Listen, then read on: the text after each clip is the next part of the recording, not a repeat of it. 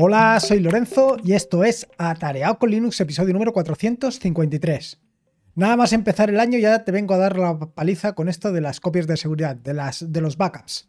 Hace, yo te diría que unos 20 o 30 episodios del podcast ya te estuve hablando sobre copias de seguridad o backups en Docker. Pero en este caso y de la misma manera que lo hice la otra vez, quiero insistir sobre todo en las bases de datos, en las copias de bases de datos correspondientes a MariaDB y a PostgreSQL, porque básicamente son las bases de datos que más utilizamos para todos los servicios que levantamos habitualmente, para todos los servicios autolojados. Y es que, tal y como he comentado en más de una ocasión, eh, esto de tener nuestros servicios autolojados pues tiene sus ventajas y sus inconvenientes. Entre las ventajas, pues ya sabes, dependes única y exclusivamente de ti, siempre y cuando no hagas una actualización de algún servicio y lo pierdas. Pero bueno, esto ya son pequeños detalles. La cuestión es que, como te digo, tienes que tener tus eh, servicios actualizados para que no tengan ningún tipo de problema, ningún bug, ninguna, ninguna vulnerabilidad o como lo quieras ver, esto por un lado, y por el otro lado también tienes que dedicarle un tiempo a realizar el mantenimiento. Y realizarle el mantenimiento es básicamente, como te digo, por un lado actualizarlo y por el otro hacerle copias de seguridad. Copias de seguridad de todo lo que tengas. Quiero decir, por ejemplo, en el caso de que tengas instalado un WordPress, pues tienes que hacerle la copia de seguridad correspondiente a todos los plugins que tengas instalados, la copia de seguridad correspondiente a las imágenes o a todos los archivos que hayas subido y por supuesto la copia de seguridad de la base de datos. Respecto a la copia de seguridad tanto de los plugins, me refiero al listado de plugins, como eh, también a los archivos que hayas ido subiendo, esto es algo que más o menos lo puedes tener controlado, en tanto en cuanto simplemente se trata de hacer una copia de exactamente lo que tengas en ese directorio. Y con esto más o menos lo tendrías resuelto. El otro problema son las bases de datos. En el episodio que te acabo de decir, en el episodio hace 20 o 30 episodios en el que te estuve hablando sobre el tema este de las copias de seguridad, pues te hablé de dos métodos para poder, o de algún que otro método para hacerlo. En este caso, y a raíz de lo que te voy a contar a continuación, pues le he dado una vuelta más y he creado un par de mm, imágenes Docker para hacer esto. Pero te lo voy a contar a continuación, así que vamos directamente al turrón. Lo primero es ponerte en contexto. ¿Por qué? ¿A qué se debe que últimamente me haya calentado la cabeza con hacer estas imágenes Docker que ahora te, continuaré, que ahora te contaré? La cuestión es que hace algún episodio del podcast, eh, bueno, hace algún episodio del podcast, no, hace algunos días, escuchando a Alex, Alex Pro del podcast Desahogo Geek, eh, estaba comentando que está haciendo algunas copias de seguridad sobre su nube, sobre su Nextcloud. Y contó pues un poco cómo lo estaba haciendo, ¿no? El tema este que se dice habitualmente que tienes que, bueno, que haces o mantienes una copia de seguridad de los últimos siete días o cinco días, lo que tú consideres, una copia de seguridad de las últimas cuatro semanas, que sería una por semana, una copia de seguridad de los últimos seis meses, que sería uno por mes, y luego por último, pues a lo mejor podrías tener una copia de seguridad de los últimos cuatro años, por ejemplo, y sería uno por año. Yo eh, de forma habitual llego hasta los meses, es decir, guardo de los últimos 5 o 6 días, de los últimos 4 semanas y de los últimos 6 meses, por ejemplo. Y en concreto esto es lo que he hecho básicamente para, los, para las dos imágenes Docker que te contaré eh, a continuación. La cuestión es que, claro, a mí eh, la solución de tener, o sea, si tienes instalada la base de datos directamente en la máquina, pues bueno, pues más o menos tienes algunos scripts que probablemente sería algo lo que hiciera Alex para hacer esto de mm, las copias de seguridad y si no, pues bueno, pues tienes que hacer un poquito más de trabajo. Y claro, eh, hacer trabajo actualmente cuando esto de las imágenes te pueden resolver muchísimo la vida, pues como que no lo termino de ver. Quiere decir que si te puedes bajar una imagen Docker y en esa imagen Docker configurando determinados parámetros. Ya, por ejemplo, las, por ejemplo, que te digo, son las bases de datos que quieres copiar, ¿no? Configurando esos parámetros básicos, configurando el usuario, contraseñas, etcétera, etcétera, ya lo puedes poner en marcha, pues mucho mejor. Y mucho mejor porque al final lo más importante es el tema de la automatización. Quiero decir, si cada vez que tienes que hacer una copia de seguridad tienes que hacer un script, eh, pues mal vamos. Si cada vez que tienes que levantar una base de datos de MariaDB, por ejemplo, y tienes que preparar un script y tienes que... Todo esto son complicaciones. Complicaciones que no te llevan a ningún sitio y complicaciones que lo único que hacen es distraerte de tu objetivo principal. Y tu objetivo principal, al fin y al cabo, es tener el servicio levantado. Ni más, ni menos, ni menos, ni más. No necesitas nada más. Necesitas única y exclusivamente eso necesitas tener esos servicios levantados y por supuesto mantenidos con esas copias de seguridad. Así que a raíz de lo que escuché eh, a Alex, pues dije, bueno, pues vamos a darle una vueltecilla a esto y vamos a meterlo también en un Docker. Estuve bicheando y me encontré con que en uno de los servicios que tengo levantados, en concreto el de Mattermost, tenía un script, eh, oh, perdón, un script no, tenía una imagen que vaya, había puesto, había fusilado de por ahí, eh, bueno, de por ahí no, vaya, la había fusilado de un desarrollador y eh, la estaba utilizando. Es una imagen que utiliza eh, básicamente una, aplicación implementada en Go, que es la que hace el tema de la programación. Para el tema de la backup, pues utiliza otros sistemas. Total que dándole una vuelta y recordando que yo ya había implementado un cron, un sistema de como un sistema de programación de tareas implementado en Rust y lo había dockerizado, pues le di una vuelta y dije, pues esto es lo que tengo que utilizar, no hay más. O sea, lo que tengo que hacer es migrar exactamente lo que había hecho esta persona en utilizando un paquete en Go, todo en Rust. Y no solamente todo en Rust, sino que una de las cosas que hacía era directamente bajaba el paquete y lo metía dentro del Docker. Yo lo que he hecho ha sido directamente compilar eh, una imagen Docker o sea, compilar el binario de Rust directamente en una imagen Docker y de esa imagen Docker crear básicamente eh, lo que te contaré a continuación, que son dos imágenes, una para AMD64 y otra para ARM64. Y con esto básicamente tenía la parte del cron. Igual que comenté en el episodio anterior del podcast, probablemente te estarás preguntando, ostras, ¿y por qué no utilizar el cron? Pues básicamente por la portabilidad, porque eh, a mí no me gusta terminar utilizando el cron para luego realizar tareas sobre Docker por los problemas que te puede conllevar. Eh, mezclar dos cosas, que no son grandes problemas, pero que lo tienes que tener claro. Pero no solamente eso, sino que estás delegando parte del trabajo que tienes que hacer con Docker eh, precisamente en la máquina principal, precisamente en el host donde lo tienes hospedado todo. Y si el día de mañana no te acuerdas, pues aquello puede quedarse funcionando toda la vida. O puede dejar de funcionar, o lo que sea. De esta manera, montándolo como te voy a contar a continuación, es decir, teniéndolo todo en Docker, digamos que lo tienes todo más o menos arreglado. Así que, ¿qué es lo que he hecho? Bueno, pues básicamente lo que he hecho ha sido, primero, dos imágenes Docker, una, como te digo, en AMD 64 con arquitectura AMD y otra con arquitectura RM, ambas de 64, donde he creado un cron. Un cron de los de casi toda la vida. Quiero decir, no es un cron al uso. Porque si recuerdas, el cron que hay en Linux empieza en minutos. Tú puedes hacer tareas que empiecen en minutos, horas, etcétera, etcétera. En el caso del cron que he implementado no está en minutos, sino que ya empieza en segundos. Es decir, que podrías hacer una copia de la base de datos cada segundo, que no es nada aconsejable. Pero bueno, ahí está. Eh, como te digo, una vez hecho esto, lo que he hecho ha sido crear eh, dos, eh, dos, dos, imágenes, una para PostgreSQL y otra para MariaDB. Al fin y al cabo, yo, por ejemplo, la mayoría de los servicios que estoy utilizando utilizo en eh, PostgreSQL porque me gusta más esa base de datos, le tengo en alta estima, como ya he contado en innumerables ocasiones. Pero, por ejemplo, para WordPress siempre estoy utilizando MariaDB porque es la que está consolidada por defecto.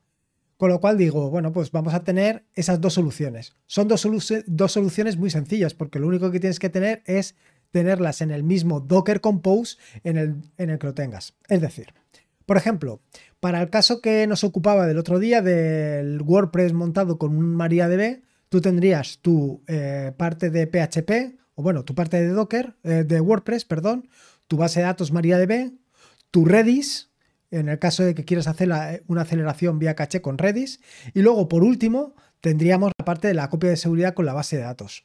la copia de seguridad de backup con WordPress. ¿Qué parámetros habría que pasarle? Pues como te contaré a continuación son unos parámetros muy sencillitos, pero como ves, el Docker Compose es básicamente lo que te acabo de decir, las cuatro piezas. En el momento en que tú dejes de utilizar ese WordPress, lo único que tienes que hacer es pararlo. Eh, y lo tendrías parado todo. Y lo que te comentaba anteriormente, no estás afectando en ningún caso, no estás afectando en ningún caso al host. En ningún caso se te va a olvidar eh, que tienes el WordPress con su copia de seguridad, lo vas a tener todo ahí.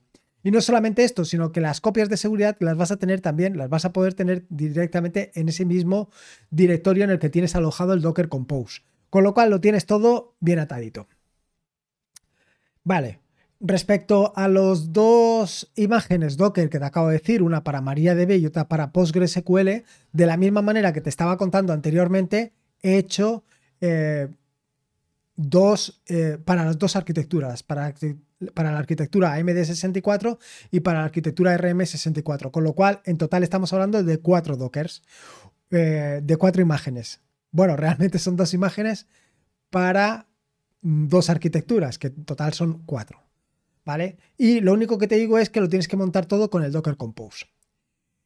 Y básicamente esto es la operación, no tiene mucho más, es algo relativamente sencillo, sobre todo porque lo he dejado súper sencillo en el, en, el, um, en el repositorio, está actualmente ya subido a los repositorios de Docker y también está subido a Docker Hub, con lo cual desde allí lo puedes instalar. He puesto ejemplos con Docker Compose para MariaDB y para PostgreSQL directamente en los readme de los dos archivos, de los dos, de los dos servidores para que lo puedas utilizar. Y esto es básicamente toda la operación. Como verás, al final lo he dejado bastante sencillito. Eh, porque única y exclusivamente tienes que meter los mismos parámetros que has metido anteriormente. Quiero decir, tienes que meter los parámetros correspondientes a la base de datos que quieres hacer copia de seguridad, el host donde está la base de datos, em, ¿cómo se llama? La base de datos en cuestión, el usuario y la contraseña.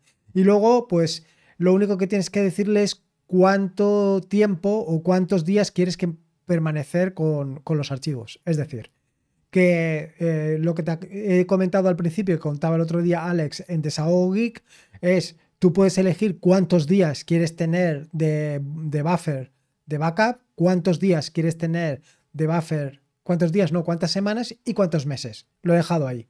Y con esto básicamente ya lo tendrías todo bastante atadito. Creo que con esto eh, no hay mucho más. Detalles importantes y que eh, me llevaron un poquito por la calle de la amargura. Bueno, un poquito no porque me di cuenta enseguida, pero vaya.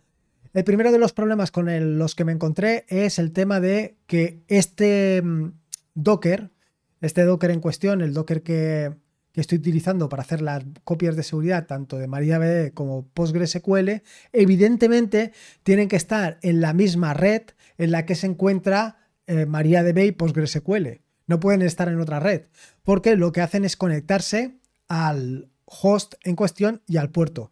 Pero si no están en la misma red, no la va a encontrar, ya que Docker se encarga eh, de hacer tanto de la parte de DNS como la parte del enrutamiento. Él se encarga de hacerlo todo para que cuando tú les dices que están en la misma red, lo encuentren. Ese es un detalle eh, que inicialmente se me coló porque no sé por qué en la base de datos que tenía, en la base de datos de MariaDB, no, en la base de datos de PostgreSQL tenía em, enlazado directamente el puerto con el puerto de la máquina. No sé, cosas que se me ocurren de vez en cuando. Pero bueno, al final lo he dejado de la otra manera. Ahora está em, en la misma red, con lo cual se pueden encontrar fácilmente y lo solucionan. Y luego el otro problema que me lleva de cabeza y que me lleva de cabeza ya bastante tiempo es la parte de crear eh, imágenes multiplataforma. Es decir, hasta la fecha siempre he creado imágenes o siempre creamos imágenes para la máquina en la que te encuentras. Es decir, si estás trabajando pues, eh, como habitualmente AMD64, pues estás creando una imagen para AMD64. En el caso de que estés en una Raspberry, pues estás creando la imagen en la Raspberry y es una imagen para la plataforma ARM64 o 32. Pero, ¿qué es lo que sucede? Que si te das cuenta, cuando tú miras en Docker Hub, lo que te encuentras es que en muchas ocasiones tienes un nombre, por ejemplo, atareado barra en Crony RS, dos puntos, eh, la versión. Y allí, si miras, verás que hay para dos plataformas, para la plataforma AMD64 y para la plataforma ARM64. Yo en general, hasta la fecha, no estaba haciendo eso. Yo hasta la fecha lo que hacía era hacer directamente la imagen para eh, el archivo, perdón, para la plataforma en la que estaba trabajando. Pero he decidido, bueno, he decidido no, a raíz de todo esto que sucedió de la aplicación de podcast, del servicio de podcast para escuchar directamente YouTube en un podcast, pues a raíz precisamente de eso lo que se me ocurrió fue la idea de meterlo todo junto, ¿no? Como hay en muchas ocasiones. Claro, ¿qué es lo que, qué es lo que sucede? Pues que lo que sucede básicamente es que tienes que hacer una compilación cruzada, porque yo voy a compilar para ARM64 en mi máquina de AMD 64. Y esto pues tiene un poquito más de complicación. También lo quería hacer para ARM32, eh, pero para ARM32 me ha sido completamente imposible.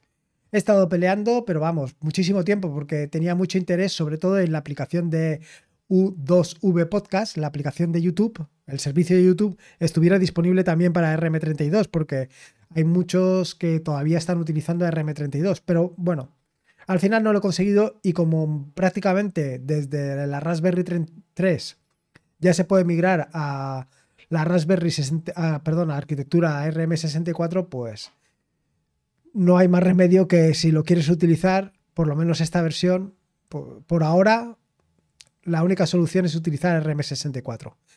Ya te digo que me está dando muchos problemas y muchos quebraderos de cabeza, sobre todo con la compilación donde interviene el SSL.